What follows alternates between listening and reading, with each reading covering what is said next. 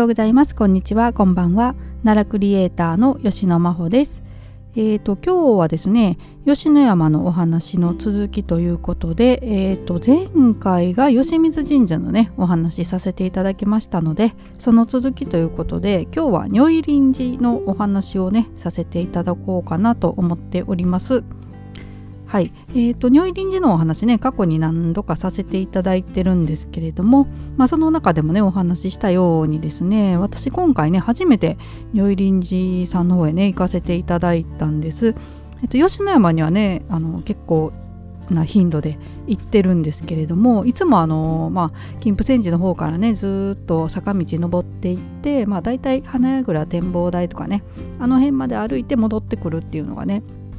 え、いつものコースなんです、えー、ですけれども如意輪寺ってちょっとねそのルートからは外れるんですよね、えっと、ルートから外れてちょっと山の中を歩いていくという感じです、えっと、車でね来た場合はまた別のねルートで入ると思うんですけれどもまあ私徒歩でねずっと歩いてますので、えっと、裏のね山門から入る形になりますね。はい。でまあ如意輪寺についてね、えー、お話今日するにあたってですねあの配管料支払った時にいただけるパンフレットを参考にね話していこうかなと思っております。はい、でまずねあの歴史ですね如意輪寺ってまあこういったお寺ですよという説明がねありますのでそれをまあそのまま読みつつですねえーとまあ、ちょっと補足入れつつ読んでいこうかなと思っています。えーとえー、如意輪寺は縁起年間901から923年醍醐天皇が帰依された日蔵道賢上人により創建されたお寺です。元寇3年1333年鎌倉幕府を倒して兼務の申請を成し遂げられた後醍醐天皇は足利尊氏との争いにより京都より吉野山に行幸され如意輪寺を直願寺と定められました。はい、この直願寺っていうのは説明書いてるんですけど別のとこにね、えーと、時の天皇上皇が国家鎮護皇室繁栄などを祈願するお寺のことということで、えっと、創建されたのは醍醐天皇ですね。えー、あ醍醐天皇ごめんなさい醍醐天皇が帰依された日蔵道賢上人によって創建されたと。でその後ですね、えー、後醍醐天皇が直願寺と定められたということですね。はい、で後醍醐天皇なんですが約4年間吉野山にお過ごしになられましたが延元4年1339年の新暦9月27日に次の天皇後村上天皇に皇位を譲り御年52歳で崩御されましたと、はい、いうことです。で、えー、こういったね言葉を残されてます。これあの奈良検定の教科書とかにもね出てきますけれどもえー、身はたとえ南山の苔に埋むるとも魂魄は常に北血の天を望まん。はい、ということをね、えー、と言われたということで、えーとまあ、南山ですから南山の苔に埋むるということで、えー、吉野山でねこう、まあ、崩御されたということなんですけれども魂魄魂は常に北血の天を望まんってこれまあ京都のことですね。はい、ということであの入林地のね裏山の方にはですね京都の方向を、えー、すなわち北を向いて葬られた北面のお墓というのがありまして、えー、これを東能の三捧っていうんですけれどもね後醍醐天皇陵があります。えっと、天皇陵の中でね唯一北の方ですね北面を向いている、えっと、御陵ということです。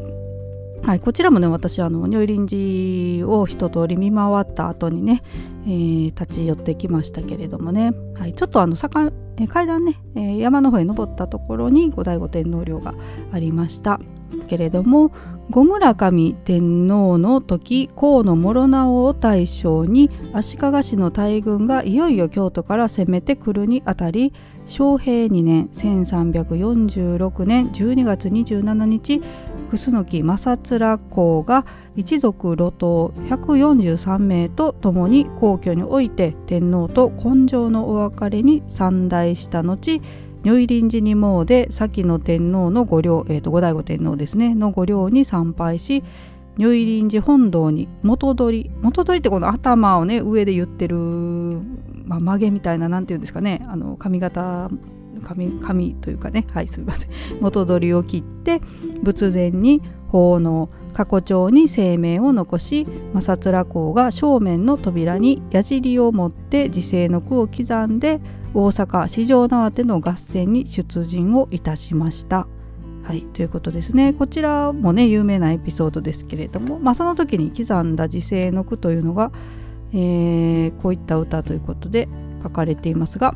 時世の歌「帰らじと兼ねて思えばあずさゆみ亡き数にいるなおぞとどむる」はい、こういったね歌が読まれているっていうか刻まれているということですね、えー、意味はですねこの戦いは生きて帰れぬ身であるがゆえに亡き人の仲間入りをする名前を残し出発いたしますといったいういった意味ですね。はい、で戦いに挑んでいったということです。えー、そしてですね、えーと奮戦の後ですが、えー、弟のね正時と共に23歳をもって討ち死にをしてしまったということです。で、えー、この時世の歌を刻んだ扉っていうのはですね江戸時代慶安3年1650年文与鉄牛上人という方によって真言宗より浄土宗に改め本堂を最高の際外して現在は宝物殿に南朝関係及び多くの時報とともに保存されているということですね。はい、でまあこのね時世の歌を刻んだえーと、楠木正面ですね正面ですがこの人物はですね楠木正成の、えー、長男ということですね。はいえーと、楠木正成はえっ、ー、と吉水神社の時にお話で出てきましたかねしましたかねはい間違ってたらすみません。はい。間違ってたらすみませんっていうのも私の口癖なんで、えー、まあ参考程度にねお話本当にいつも聞いていただけたらと思うんですが、はい、こういったまあ歴史のあるお寺ということです。でまあ実際にね行った感想をちょっとお話ししたいんですけれどもまあ私ねあの山門裏山門から入りましてですねで、えーと、ずっと歩いていってなんか石仏とかねあったりしてで、えーと、すぐ目に入ってきたのが不動堂という建物なんですけれどもこれねなんで目に入ったかっていうと不動堂の周りにねあのにゃんこちゃん。にゃんこちゃんって猫猫のね猫ちゃんのなんか置物がいっぱい並べられてたんですよ。で、えーと不動堂のそのヘリのとこにはねあのおみくじの販売エリアみたいなのがあっておみくじ売ってたんですよ。猫のおみくじがね、はい、カラフルなね金の猫とかいろいろ、うん、ありましたね。猫みくじが置かれててでこの不動堂の中覗いてみるとね猫不動っていうね猫のお不動様がいたんですよでこれがねあの意外というか私全然そんなのあるって思わずに行ったので、まあ、猫好きということもありましてですね、まあ、なんで猫不動なのかねちょっと分かんなかったんですけれども、まあ、そういったものもあったりとか、まあ、あと本堂がありますよね。本堂はね、えーと、ご本尊が如意輪観世音菩薩ということですね。えっ、ー、と楠木正、えー、ごめんなさい。えっ、ー、と楠木正面公ですね。が四条縄手の戦いの前に矢尻で時世の歌を刻んだ御堂ということでまあ元はねここに、えー、ここにあった扉に先ほどのね歌を刻んだんですが現在はね、えー、さっきもありましたように宝物殿の方ですねに、えー、そういった扉など地方がね移動しているということですけれどもね。はい。あったりとかですね。いや猫不動がいたの不動堂じゃないのかな。ごめんなさい。なんか一応地図見ながら喋ってるんですけどね。もしかしたら違ったかもしれないんですがあの猫不動は確かにいました。はい。えっと、えー、あったりとかですね。あとまあいろいろとねえー、あるんですけど石碑とかねあの区碑もありますね。松尾芭蕉の区碑とかあとこれ何て読むんだろう漢字が。小山逸次郎さんなのかな。厚次郎か。小山厚次郎さんの歌碑とかね。漢字読み間違ってたらすみません。あと塚もねあります、えー、正面公の元取塚ということで先ほどねあの元取を切って奉納したっていうね、えー、143名が出陣の際にえー、正面公と143名ですね、えー、奉納したっていうお話がありましたがその元取をね埋めたと言われている塚がありました。はい、あとこの元取塚に対して、えー、とそれをねまあ称えたえー、決死の覚悟をたたえたっていうことでそういった名文があるのかな。それが書かれた日もあるみたいですね。私も見てきたんですけどね。その時、えー、こういった由来があるっていうのをちゃんと知らずにあの横目でパッて見ちゃったんですけど、はい、ちゃんとね、えー、見とけばよかったんですけど、えあとで、え弁のないしの四条塚というのもありました。これ弁のないし調べてみたらね女流歌人ということでなんか名前はね聞いたことあるんですけど。はい、女流歌人の四条塚、え、ー、と至るに城と書いてね四条塚ですけどね。え、ー、とこれ説明そのまま読みますね。五村上天皇より正面公の奥方にとお言葉があった弁のないしだが楠木正面公討ち死にの後二層となりその黒髪の埋めたところ、はい、と書かれていますね。はい、というのが、まあ、だから弁のないしという女流歌人の方の黒髪が埋められている塚ということですね。はい、あとは、えー、そうですね。ここからあの中にねあの配管料をお支払いしてね入るんですけれどもえっとね、まあ、今言ったところ本堂とかね、えっと、その辺りはえっと配管料なくね入れるというか本堂の中に入るのはちょっと無理かもしれないんですけどね。まああのえっと、境内、ねえ、には入れますがここから先に他にもいろいろと中に建物などがあるんです。えっ、ー、と何やるかな。受付でね、えー、支払ったら御陵殿とか権現堂あと宝物殿ですね。先ほどの扉があったりする。宝物殿とかあと多宝塔とか。はい、えー、さらに奥にあるんですけど今回まあ配管料ね払って中に入ったんですが大人が500円中高生200円小学生100円ということです。が、えーと、受付にね行くとねあの誰もいないんですよ。であのいろいろとね探してたらボタンがあってねチャイムのね、はい、それを押したら出てきてくださるんですけど私はねもうそれボタンすぐ見つけられたんですけどあの中一通り見回って外に出た時にねえっと、ご夫婦ですね。老夫婦の方があのずっと叫んでおられてね「すいません」って。叫んでたんですけど誰も出てこないみたいな感じだったんです。でそれであのインターホンをしたらいいみたいですよっていうお話をねしてたんですけど、はい、これちょっと気づかないとね確かにあのちっちゃいボタンなので 気づかないとそういう風に声でね、えー、一生懸命読んじゃうなと私も思ったんではい、あの行かれた方はぜひねあのボタンインターホンありますので押してくださいね。でお金支払いまして中に入ります。で、えーと、見えてくるのがねうんと、まあ、御陵殿というのがありますがこちらはですね後醍醐天の御陵殿かな、えー、後醍醐天のご自作の木像を安置しているという場所ですね。はい。えー、とこれが何の像だったかな。隣にねちょっと宝物の説明もパンフレットに載ってるんですけどこれかな。金剛座黄金元木像をかな。これをあ違うこれじゃなかった。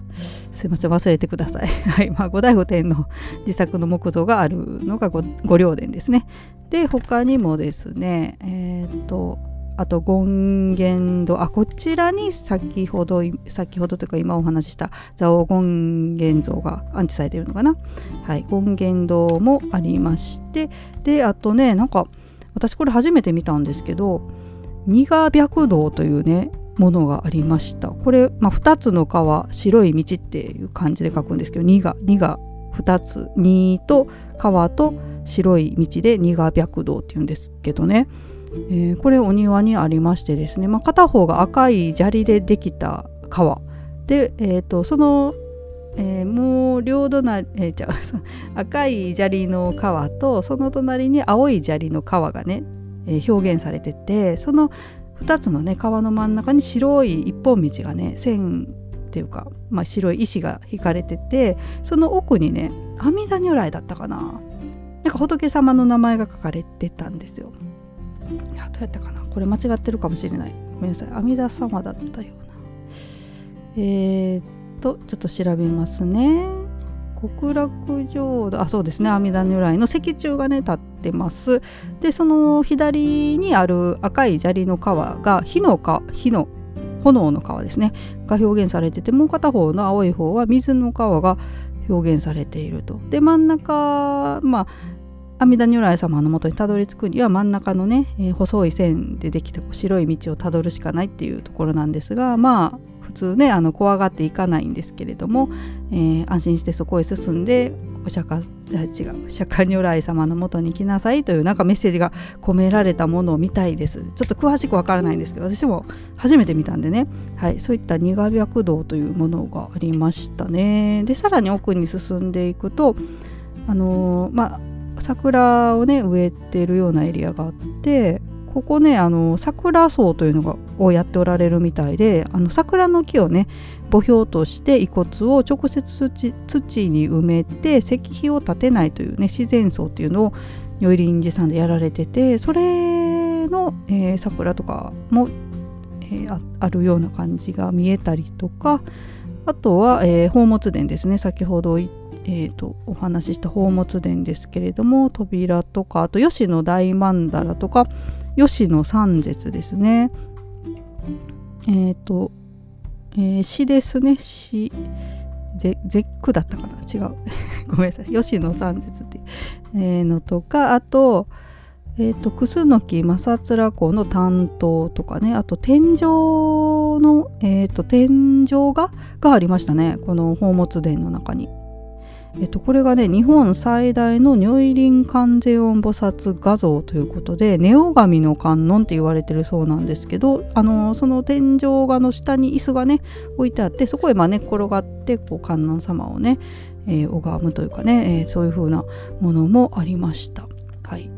で、えー、さらに宝物殿から奥の方へ進んでいくとえっ、とねえー、楠の木公不死の石像ということで父と子ですね。あの先ほどお話ししましたけど正成と正面のね、えー、別れのシーンを表現している石像がありました、まあ、太平記で有名ということですけれどもね。そういった石像があったりその石像を見ながらさらにまた階段だったかな奥へ行くと多宝塔がありましたね。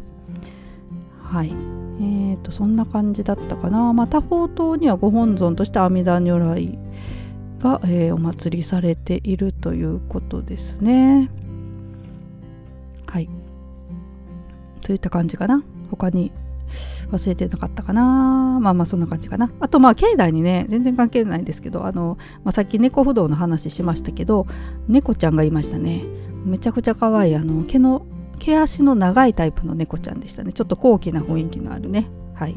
えー、なんでなんかね猫関係あるんですかね。ちょっとそれパンフレットにはね全く載ってないんですよ猫不動のこととか。とかよくわかんないんですけどね。ネットで調べたら出てくるかもしれませんがね。はい。でまあその後ね先ほど言った後醍醐天皇陵を、えー、ちょっとね参拝してきたんですけどその後醍醐天皇陵のすぐ近くにね、えーと、吉安親王え時安と呼んでもいいみたいなんですけど吉安時安親王のお墓もねご陵と言っていいのかなもありました。はい。えーとというわけで今日はね如意輪寺のお話をさせていただいたんですがもうかなり長く喋っちゃったので、えー、雑談はせずにおこうと思います、えー、最後までね聞いてくださってありがとうございます。それではまたさようなら。